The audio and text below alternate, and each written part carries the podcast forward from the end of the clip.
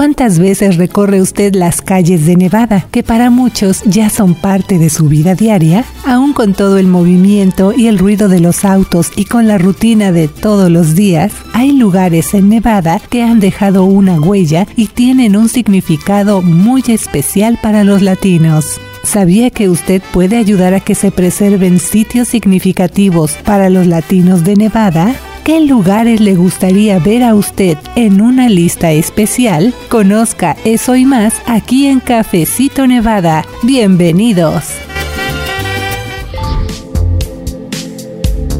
Latinos de Nevada. Justamente ese es el tema central de este nuevo episodio de Cafecito Nevada, que es el podcast semanal de The Nevada Independent en español. Y siempre, claro, que nos da gusto que nos acompañe y sobre todo que se interese usted en informarse de lo que pasa aquí en el estado, pero también de mostrarle a usted información y noticias como esta que le dedicamos en este episodio a esta campaña o a este llamado que está haciendo una agencia local estatal para que los latinos les hagan llegar la sugerencia y las ideas que ellos tengan sobre lugares aquí en el estado que sean parte del corazón de la comunidad latina, de sus contribuciones, de los cambios que han dejado, de esa huella que ha venido quedando con el paso de los años aquí en el estado de Plata. Así que de todo eso le vamos a informar. Les saluda Luz Grace, soy editora asociada, siempre contenta de poder platicar con ustedes aquí en este podcast. Y bueno, en este episodio también le damos la bienvenida a nuestra colega Rocío Hernández. Va a escuchar usted un poquito más acerca de ella y también de la información que nos va a presentar acerca de un requerimiento para la vacuna contra la meningitis. Esto es para algunos estudiantes locales, así que va a escuchar usted los detalles. Y también aquí en la conducción de este cafecito, saludo con mucho gusto a mi colega Michelle Rindels. Así que vamos a entrar de lleno a tomarnos este cafecito Nevada.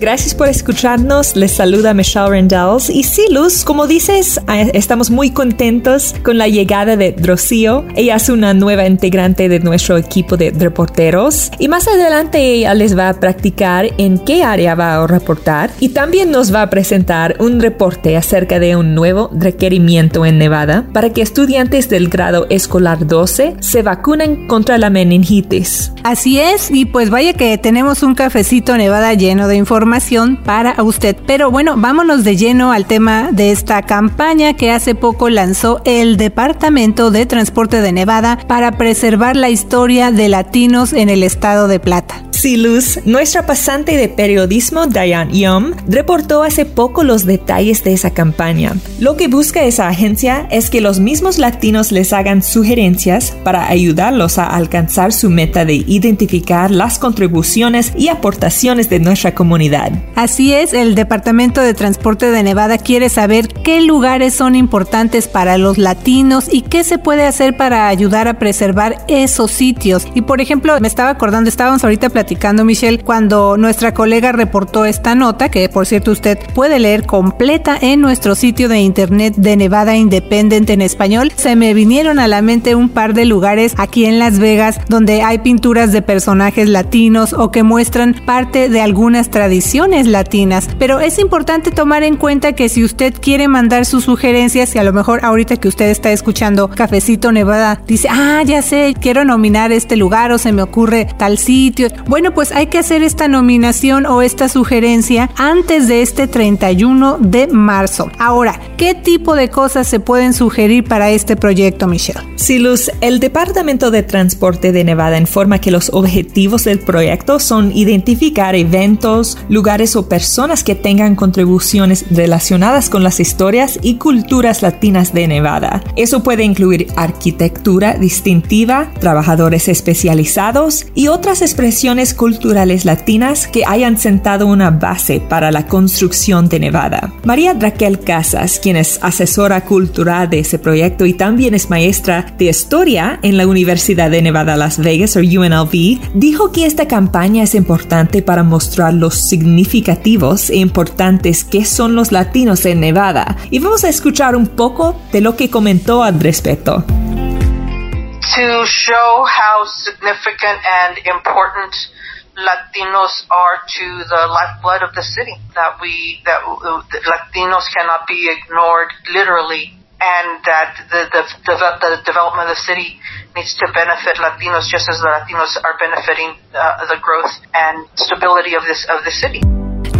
Sí, ahí lo que dijo María Raquel Casas, la asesora cultural de este proyecto de que le estamos informando, es que este es un esfuerzo importante para mostrar lo destacado que son los latinos para el alma de Las Vegas y que ellos y sus contribuciones no se pueden ignorar. Sí, Luz, la profesora Casas también comentó que el desarrollo de la ciudad necesita beneficiar a los latinos al igual que esa comunidad está beneficiando el crecimiento y la estabilidad de Nevada. Sí, y otra cosa importante es que este proyecto latino de recursos culturales fue financiado por el Acta Nacional de Preservación Histórica y se va a enfocar en edificios, sitios y personas de la comunidad latina en un periodo que abarca desde 1950 hasta principios del año 2000. Pero bueno, ahora sí que la pregunta clave, ¿cómo puede participar usted para hacer sus sugerencias? Sí, Luz, si usted tiene sugerencias de lugares o personas de la comunidad latina que resaltan por sus contribuciones, solo tiene que ir al sitio de internet del Departamento de Transporte de Nevada. Sí, de hecho yo visité ese sitio de internet, así me fui a, buscar a ver qué encontraba, de qué se trataba. Y bueno, yo vi que tienen una forma en español o un formulario en español que el público puede llenar. También claro que está en inglés. Y también hay un mapa, está muy interesante porque usted va a ver ese mapa y ya se ven así algunos puntitos o señales de color rojo, donde pues ya usted mismo que nos escucha, el público, puede marcar los sitios y hacer las sugerencias que usted tenga en mente. De hecho, esta semana me di cuenta que ya algunas personas han estado participando, Michelle, y por ejemplo, en la lista que vi han sugerido lugares tanto en el sur como en el norte de Nevada, incluyendo una mina que empleó mano de obra latina durante el auge de esta industria minera en Virginia City y también hay sugerencias de mercados públicos latinos o programas latinos para estudiantes de escuelas locales, incluyendo mariachi. Y bueno, usted se ha de preguntar, bueno, ¿y cómo se va a usar toda esta información? Sí, el Departamento de Transporte de Nevada señaló que los datos que reciban del público se van a utilizar para identificar sitios asociados con latinos en Nevada y que esa información se necesita para la planificación de proyectos y para saber cuáles son los procesos para ayudar a preservar esos lugares o contribuciones históricos. Así es, y los funcionarios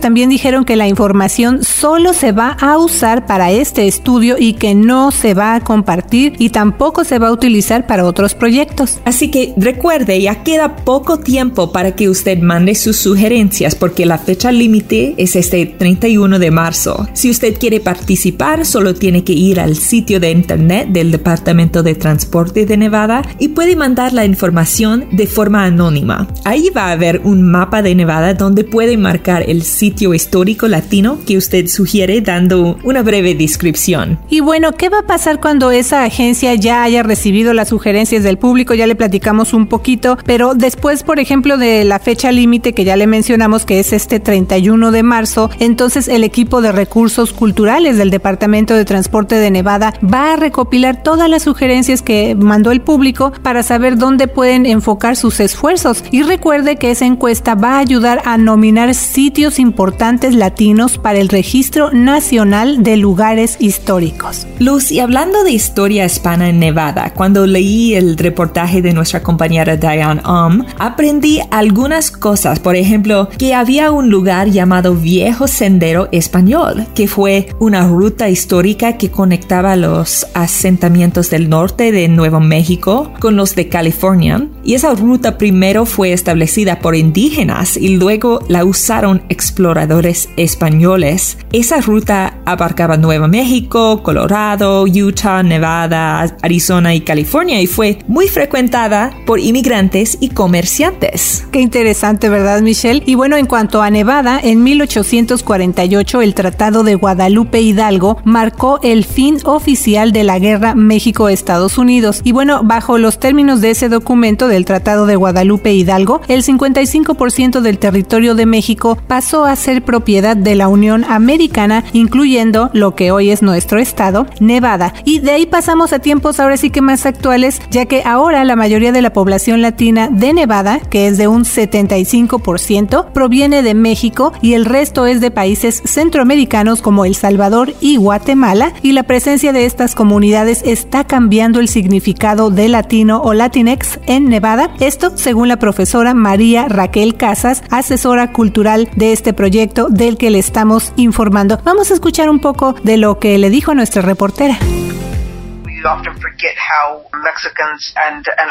Oh, well, Mexicans first, how important they were to some of the uh, important industries uh, that established Nevada.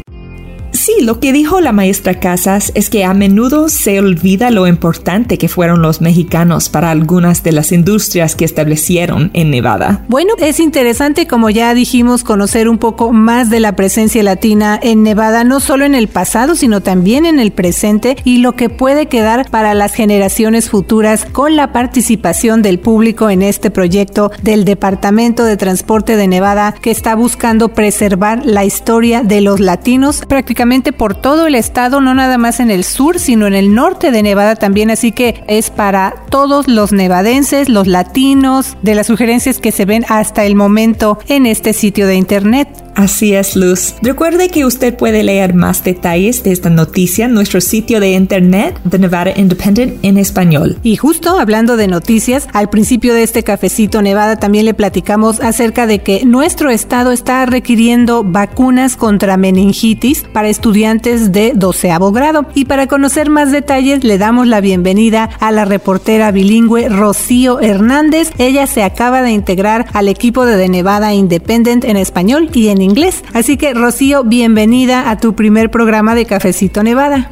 Muchas gracias, Luz. Me da mucho gusto saludar a nuestra comunidad y tener la oportunidad de informarle noticias relacionadas con el sistema educativo, sobre todo los grados pre-kinder al 12. Así es, y precisamente nos tienes detalles de este requerimiento del que estamos hablando, que es de vacunas contra la meningitis para estudiantes del 12 grado en Nevada. Y hace poco, Rocío, tú le preguntaste acerca de esto a Christy Sejenis. Ella es administradora del programa de inmunización del estado de Nevada. Entonces, platícanos un poco de la información que compartió ella para el público. Sí, hace poco reportamos acerca de este nuevo requisito de la vacuna contra la meningitis, así es que hoy les tenemos más detalles de lo que significa para las familias y también para los estudiantes. Así es, y para entender un poco más acerca de esta enfermedad, esta vacuna en específico protege contra algo que se conoce como enfermedad meningocócica, que es grave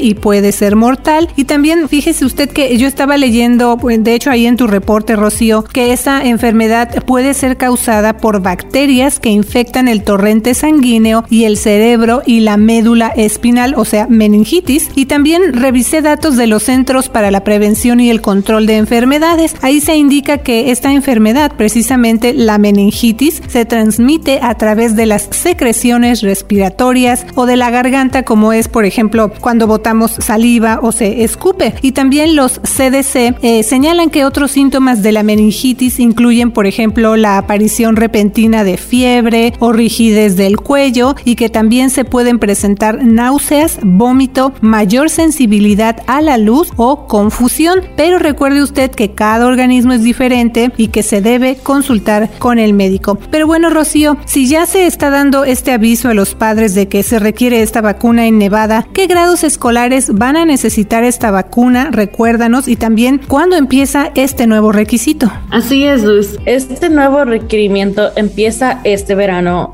el 30 de junio de este año, para ser exactos, y solo aplica a los estudiantes que entran al grado 12. Este requisito de la vacuna contra la meningitis se aplica a todas las escuelas públicas, las privadas y las charters en Nevada. También estamos hablando de unos 37 mil van entrando al grado 12 en agosto de este año, de acuerdo con el Departamento de Educación de Nevada. Y esta vacuna contra la meningitis de la cual le estamos informando hoy, pues no es la única, ¿verdad?, que forma parte del esquema que se requiere en Nevada. Estaba revisando la información del portal Immunize Nevada o en español Inmuniza Nevada y ahí se indica que la ley estatal requiere vacunas para ingreso a guardería, la escuela y la universidad a menos que se justifique debido a una creencia religiosa o una condición médica y tú nos vas a dar un poquito más de detalles acerca de estas dos cosas en particular, Rocío. Sí, los, como mencionaste, los requisitos de la vacunación para los estudiantes no son nada nuevo en Nevada y también son muy comunes a través de los Estados Unidos. En el caso de aquí, en este estado de Plata, la vacuna contra la meningitis ya se requiere para los estudiantes del séptimo grado. Esa regla empezó hace cuatro años y este nuevo requisito significa que los alumnos que se les requirió la vacuna empezando el año escolar 2017 al 18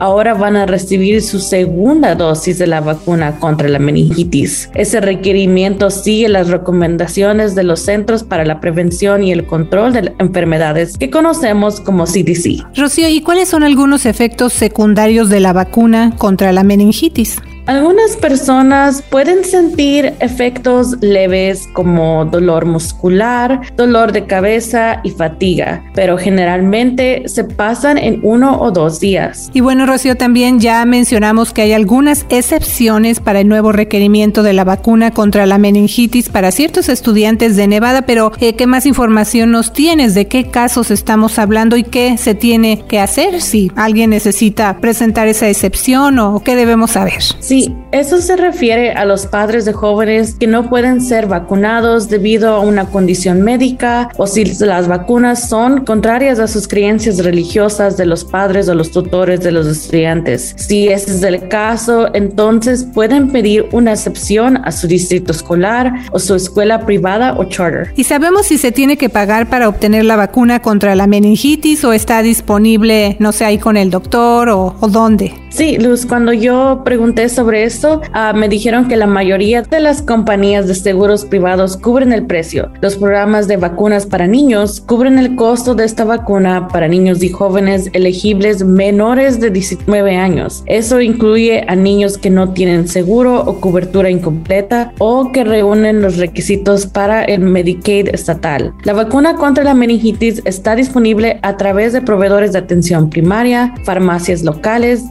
de salud y centros de salud calificados federalmente. ¿Y cuáles son ese tipo de justificaciones de las que estábamos hablando, Rocío, y qué se debe hacer para solicitarlas? Así es, Luz. La ley de Nevada permite que los padres o tutores obtengan una exención para este mandato si un niño no puede ser vacunado debido a una condición médica y requiere la firma de un doctor o si las vacunas son contrarias a las creencias religiosas de los padres o tutores. Para esos casos, se tiene que presentar solicitudes de sección en un formulario que se revisará a nivel distrito escolar y que se encuentra en el sitio de internet de la División de Salud Pública y del Comportamiento de Nevada, que pertenece al Departamento de Salud y Servicios Humanos del Estado. Bueno, Rocío, y precisamente como vas a estar muy en contacto con las familias de Nevada reportando temas de educación, platícanos un poco más de tu trayectoria y de qué tipo de reportes vas a cubrir, ya que te acabas de integrar al equipo de, de Nevada Independent en español, como también ya mencionamos. Bueno, yo crecí en Nevada. Mi familia tiene 22 años viviendo en Las Vegas. Después de graduarme de la Desert Pines High School, estudié periodismo en la Universidad de Nevada Reno, con Wolfpack. Y después del colegio, trabajé como reportera en Utah y Arizona, pero estoy muy feliz de finalmente regresar a casa, estar más cerca de mi familia y, por supuesto, tener la oportunidad de escribir sobre la comunidad donde crecí. Bueno, Rocío, gracias por esta información y vamos a seguir muy pendientes de que otros temas nos reportas acerca del sistema escolar de Nevada, sobre todo de los grados pre-kinder al 12. Muy bien, pues una vez más, bienvenida de Nevada Independent en español y también aquí a Nevada. Y usted que nos escucha aquí en Cafecito Nevada, ya sabe que a partir de ahora también va a recibir las noticias que nos reporte nuestra colega Rocío Hernández. Claro que sí, nos escuchamos pronto en un nuevo programa de Cafecito Nevada Y también esperamos saludarlos en persona el martes 5 de abril. Así es, nos da mucho gusto anunciarle que le hemos preparado un evento en persona y esperamos que nos acompañe para conocer juntos más detalles acerca de las elecciones de este año en Nevada. Es un evento gratuito que estamos haciendo en colaboración con la Cámara de Comercio Latina. Vamos a tener bagels y por supuesto un rico cafecito que no puede faltar. Así que bueno, pues ahorita va a escuchar todos los detalles. Mientras tanto, le damos las gracias por escuchar Cafecito Nevada y ya sabes, siempre le deseo que tenga una semana llena de éxito. Le saluda la reportera Luz Gray con The Nevada Independent en español. Nuestro estado, nuestras noticias, nuestra voz.